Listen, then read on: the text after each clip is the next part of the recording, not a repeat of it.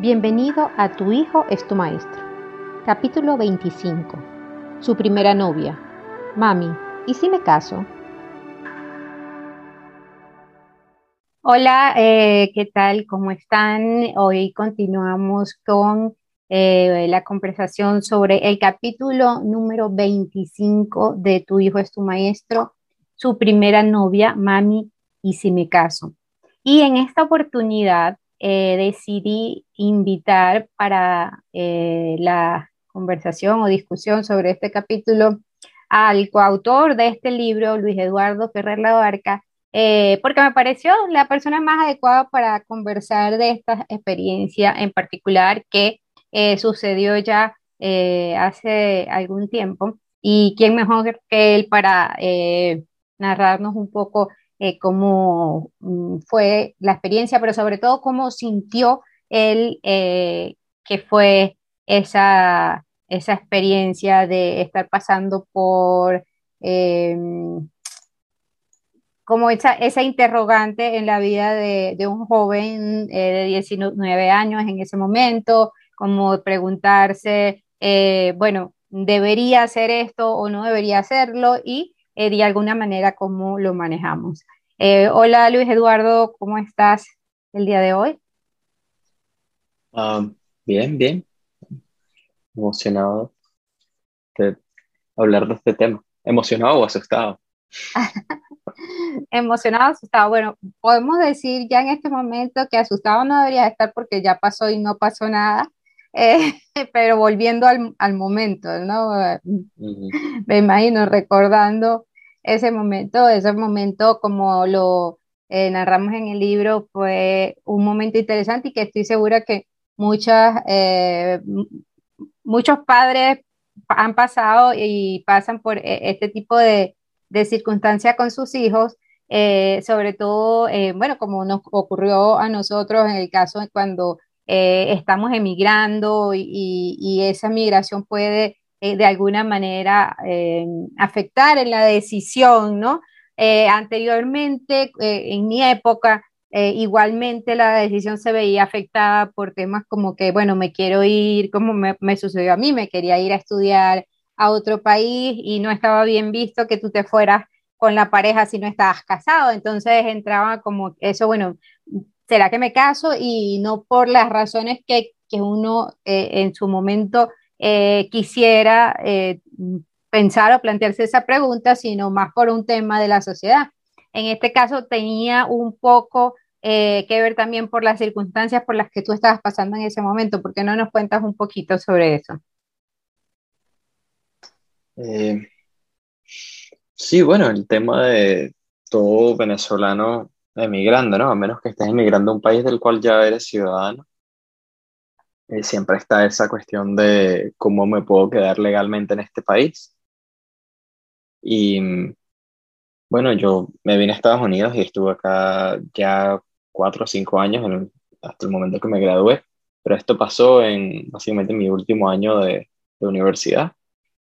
Y pues ya es en el momento en el que uno está pensando, bueno, yo estaba acá con una visa de estudiante y ya es momento como que, bueno, yo sé que cuando me gradúe voy a tener solamente unos dos, dos o tres años más por mi tipo de carrera que voy a, voy a poder quedarme acá legalmente y, y qué hago después. O sea, tienes que ya empezar a pensar en, eh, necesito un, un, trabajo que me vaya a, hacer el sponsorship, que, que, que, me pueda quedar acá y tal. Y pues muchas veces, como, sí, como le pasa a mucha gente cuando migra, pues ya tienen una pareja en ese país que son ciudadanos y, hace ver esa opción como, como muy sencilla. Em, entonces, sí, es algo que tomé en cuenta y, o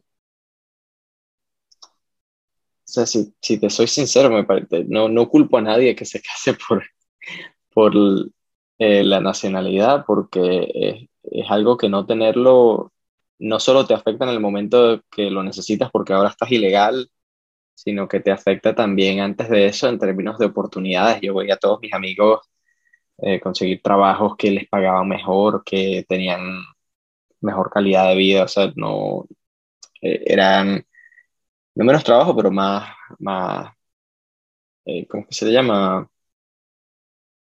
Balance, como un balance entre trabajo y, eh, entre vida laboral y, vida personal, pues. Y, pues yo los veía a ellos y era, y era chimbo, porque yo sabía que donde yo estaba, bueno, acá me están dando la, la residencia y pues me tengo que quedar acá. Aunque odio este trabajo y me estaba deprimiendo y no veía futuro en esa empresa para nada y cada día era, era súper chimbo. Pero pues me tenía que quedar ahí, por, tanto, por eso también, pues por lo de huirle al, a la vaina de, casarme.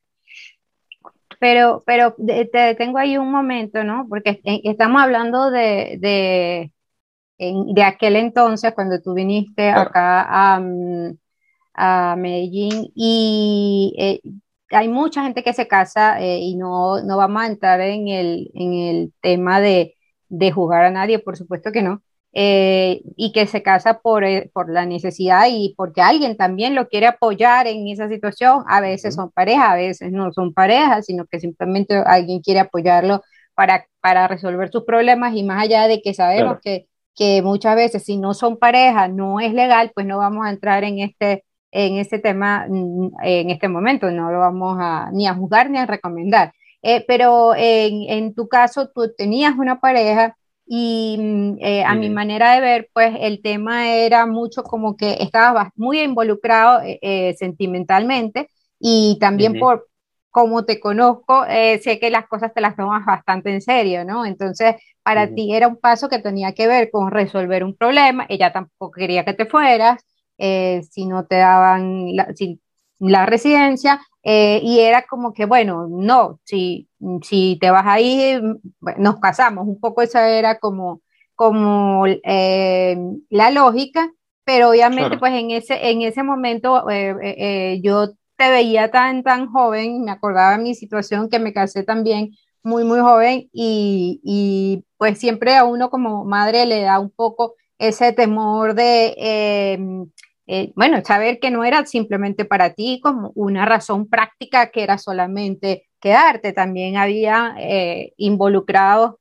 un tema emocional de que la relación funcionara, de que no funcionara, de que eso se podía convertir en un, fracaso eh, emocional que va más allá de terminar con un novio, ¿no? O sea, ya es, tu, esposa.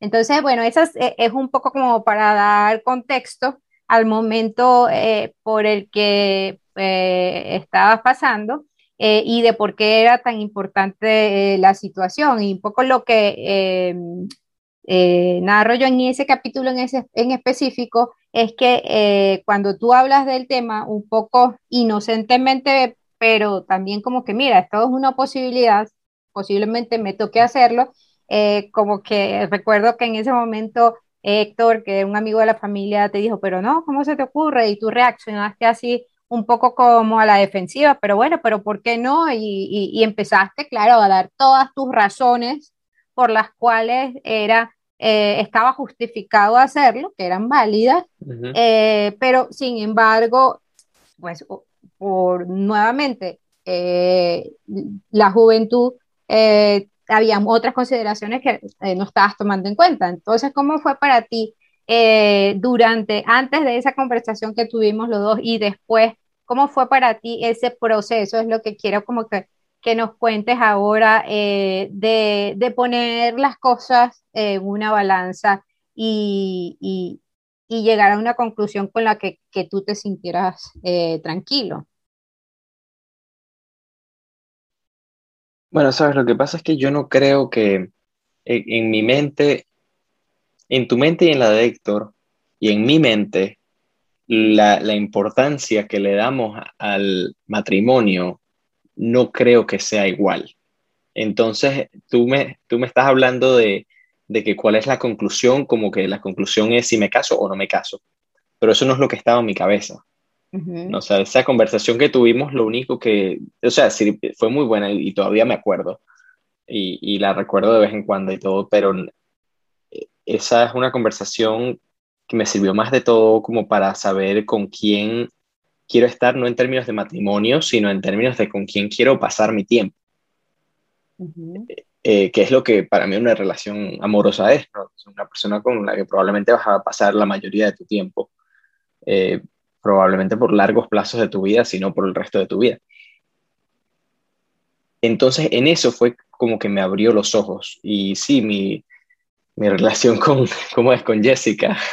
Um, sí, eh, em, obviamente que el nombre real no lo estamos usando. sí. Eh, o sea, la, la relación sí se, se, acabó más o menos, un poco menos de un año después de, de esta conversación. Pero como te digo, para mí nunca fue algo de matrimonio, de no matrimonio, sino fue algo más como de quiero estar con ella o no quiero estar con ella. Eh, la cuestión del matrimonio para mí era algo más de una transacción y em, incluso, o sea, si nos vamos al día de hoy, que, que sí pasó, me casé con mi nueva pareja también en gran parte para em, poder estar legal acá en el país, em, que fue lo que nos apresuró, o sea, somos una pareja real, ¿no? Pero eso apresuró la decisión. Y la forma en la que los dos lo tomamos es como que fue más una transacción y, y, que no significa que no va a haber un matrimonio, pero el matrimonio, algo que, que la verdad lo sintamos como un matrimonio, sería algo que sucedería después. Eh, entonces, en, en esos términos, por eso es que yo siento que yo me defendía y me defendería igual el día de hoy si Héctor me dijese el día de hoy, ¿no? ¿Cómo crees que vas a hacer eso? Sí me explico, porque para mí no, no creo que es algo que es tan importante para mí como lo era para él cuando él me estaba discutiendo eso y como lo era para ti, que, fue algo que, no, que, que, lo pensaste suficiente como que un matrimonio, ¿no? Le tengo que decir que no, bueno, no, obviamente será el tema, no me dijiste que no, pero no, no te parecía tampoco mucho la, la cuestión, ¿no? Pero sí, ese es mi punto de vista, ¿no? Eh, era, para mí era más, que, más que el matrimonio, era simplemente estar con... No, entiendo que era un, algo muy circunstancial en, en tu vida, pero pongámonos en, el, en, en esta situación. Imagínate que eh, no estuviera de por medio eh, el tema de, bueno, me puedo o no me puedo quedar en un país, mi, tu futuro eh, en términos de vida y profesionales, donde tenías una pareja y lo que y, resultaba como tú mismo dices, quizá la salida más sencilla. Em, imagínate que tú tienes un, un hijo o una hija eh, y a los 19 años, independientemente de todo eso, que creo que era un poco como yo lo veía, más que como un tema de solucionar una situación, te llegara y te preguntara, papá, ¿qué opinas tú si me caso? ¿Qué pensarías tú de eso a esa edad? Bueno, si no hay nada que te está como apresurando a tomar esa decisión, pues sí, o sea, los consejos que le daría a mis hijos serían como inclinándome a, a, decirles que probablemente no, pues que no, que se lo deberían tomar con más calma. Pero sí, o sea, si no, si no hay nada que, si no hay nada así como más importante que, eh, eh, ¿cómo le dice? Time sensitive. Sí, sí, que, mm. que sea trascendental para la, la, vida esa decisión.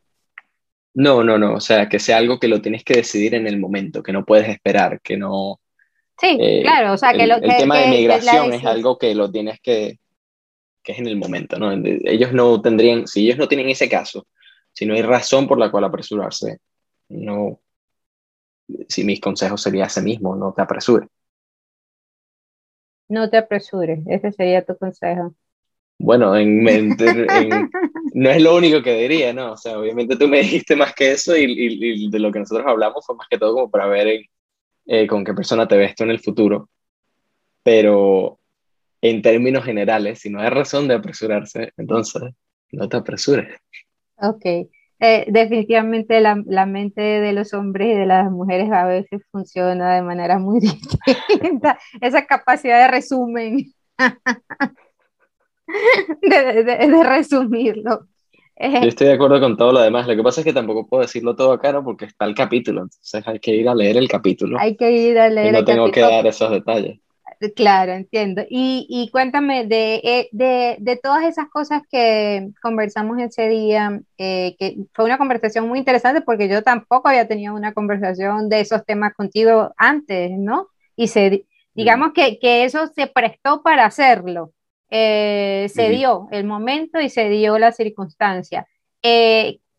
hoy en día que tienes más experiencia con, una, con tu propia pareja y manteniendo una relación, eh, ¿Qué aspectos consideras tú que son, eh, que, que, pudimos haber conversado ese día, que son importantes tomar en cuenta para eh, tomar la decisión, por ejemplo, de si no necesariamente casarme, pero compartir tu vida, como dijiste tú, con una pareja? Em, pues voy a responder esa pregunta como de dos formas. O sea, lo tomo como que que es algo que de lo que me acuerdo particularmente ese día, que fue importante, y la segunda es que, la segunda respuesta que voy a dar es que creo que también es importante que a lo mejor no, no mencionemos tanto ese día. Em, la primera fue de lo que hablamos ese día, que siempre pienso es en la parte de admirar, que es algo que tú comentaste, que a, a qué nivel admiras tú a la otra persona. Y si no es una persona que admiras, definitivamente hace las cosas más complicadas. Em, depende, también siento que depende del tipo de personalidad de cada una de las personas, ¿no? Pero yo siempre soy una persona que estoy intentando mejorarme a mí mismo, siempre estoy como compitiendo conmigo mismo. Y de tal forma, pues yo, yo admiro eso. Yo admiro cuando ver esa, ese tipo de personalidad en otras personas. Entonces, para mí esa parte de admirar, yo tengo que estar con alguien que, que esté haciendo lo mismo, como que se, se trate de empujar por fuera de su, propio, de su propia zona de confort. Y pues eso no era algo que yo veía en, en, en ese momento y fue algo que me, me afectó bastante, fue, fue algo que, que, lo pensé mucho. Y desde entonces, pues ha sido como una de las primeras preguntas que yo me hago cuando estoy empezando a tener una relación con alguien, como que admiro a esta persona. Em, y, en eso te, te, interrumpo un momento, es bueno acotar que no necesariamente eh, esa admiración tiene que ser profesional, ¿no? O sea, puedes admirar a una persona por su forma de ser, eh, por, no sé, hasta por ser buena madre o por ser buen hijo o por ser buena persona. Eh, o sea, hay muchas razones por las que nosotros podemos admirar a otra persona, ¿no? No, no, se trata solamente de un tema profesional. Sí, correcto. Em, sí, cuando, y, particularmente para mí es importante, como dije, la parte de mejorarse a sí mismo. Igual, no tiene que ser mejorarse a sí mismo en el ámbito profesional, sino que puede ser en, cualquier ámbito, en, en, en, como pareja, en tratar de ser mejor para tu pareja, en tratar de ser mejor para tu familia, en tratar de ser mejor para ti mismo, en distintos ámbitos. Si tienes un hobby, mejorar en ese hobby, pues, cosas así. Eh, obviamente no es lo que es importante para todo el mundo, pero es como la parte que yo más me enfoco. Ah, la segunda respuesta era como que, ¿qué otra cosa me parece importante? Uh, que tú dijiste que no la hablamos en ese momento, pero que te parece importante. Sí, ah, la habilidad de, de poder hablar, de poder resolver problemas con la otra persona. De que cuando tienes una conversación, un argumento, lo puedes resolver y pueden llegar a un, puedes llegar a como un acuerdo que para mí se siente como tonto mencionarlo, porque suena como que obviamente esto es algo que necesitas, ¿no? Pero he visto muchas parejas que, que no parece así. Bueno, yo no estoy ahí con ellos todo, todo el día, ¿no? Pero en los momentos que yo los veo, parece que no, no viven de esa forma. Alguien menciona un problema y entonces la otra persona como que... Eh, o se les hace pensar que eso no es un problema real o, o les dicen que se callen y ya, o, no sé, o les gritan y terminan la, o sea, no, no hay un debate. Un debate sano, pues donde las dos personas se escuchen y, consideren cómo se está sintiendo el otro. Correcto. Entonces eso me parece que es algo, que es algo muy importante. Em, por ejemplo, yo con, con mi expareja, con Jessica, no me... Nosotros no teníamos como, no teníamos debates, no teníamos problemas. Bueno, yo pensaba que no teníamos problemas, eh, pero creo que gran parte era que ella tenía problemas conmigo, no me las mencionaba, no, nunca teníamos esos debates sanos, no solucionábamos nuestros problemas.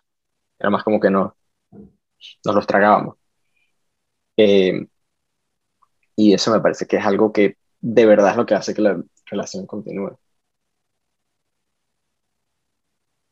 Bueno, me parece muy, muy interesante eh, tus, mm, tus aportes eh, en cuanto a, lo que puede ser importante tomar en cuenta al momento de eh, una decisión tan importante como, la, como lo es la de convivir con alguien o casarte y que, bueno, em, por algunas, bueno, por razones obvias en la vida, eh, la juventud a veces no, no nos acompaña mucho en esas reflexiones.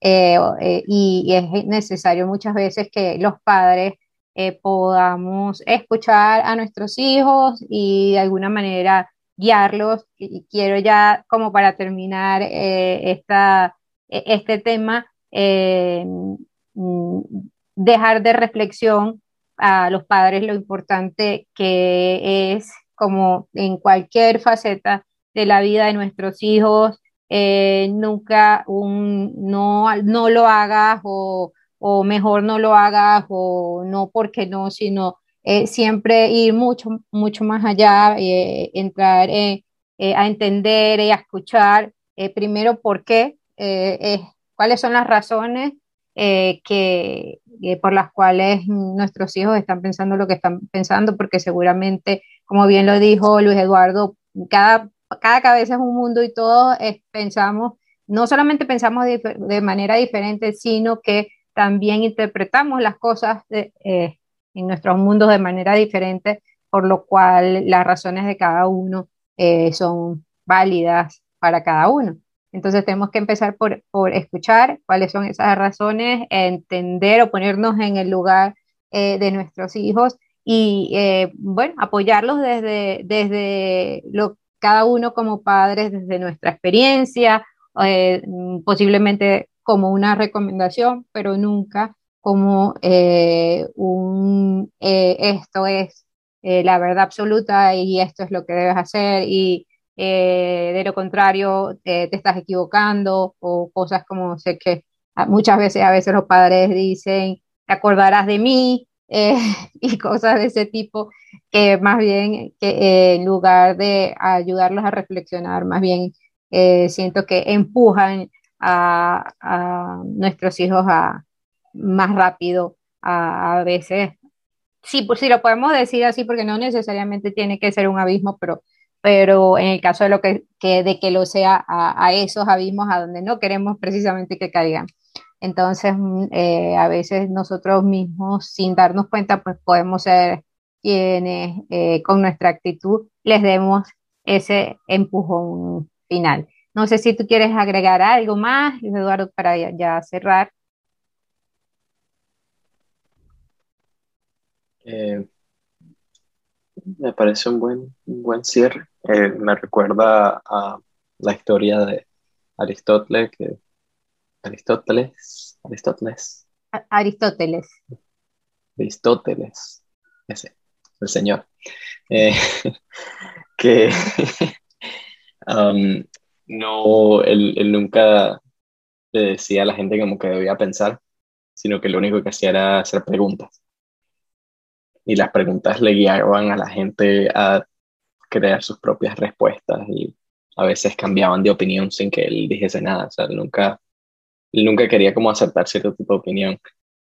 Em, esa es la historia, ese es como el legado que él dejó al mismo tiempo él era parte como de la política de, ese tiempo de Grecia, así que a lo mejor sí tenía opiniones, pero, pero, de lo que nos quedamos de, de, su legado es, hacer preguntas y dejar que la gente descubra su propia respuesta. Descúbrase, correcto.